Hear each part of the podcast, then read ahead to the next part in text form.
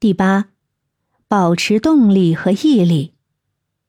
在你实践创意的过程中，一旦遇到挫折和困难，保持动力和毅力可能就会成为挑战本身。应对思路：设定小目标和阶段性成就，与他人分享进展，寻找支持和鼓励，保持积极的心态。第九，反馈与调整。创意实践呢，可能需要不断收集反馈并进行调整。有时候，你可能需要做出艰难的决策。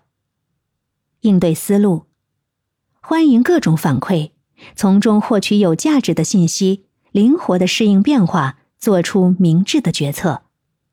最后，自我怀疑和不安。在创意实践中，你会感到自我怀疑和不安，质疑自己的能力和价值。应对思路呢？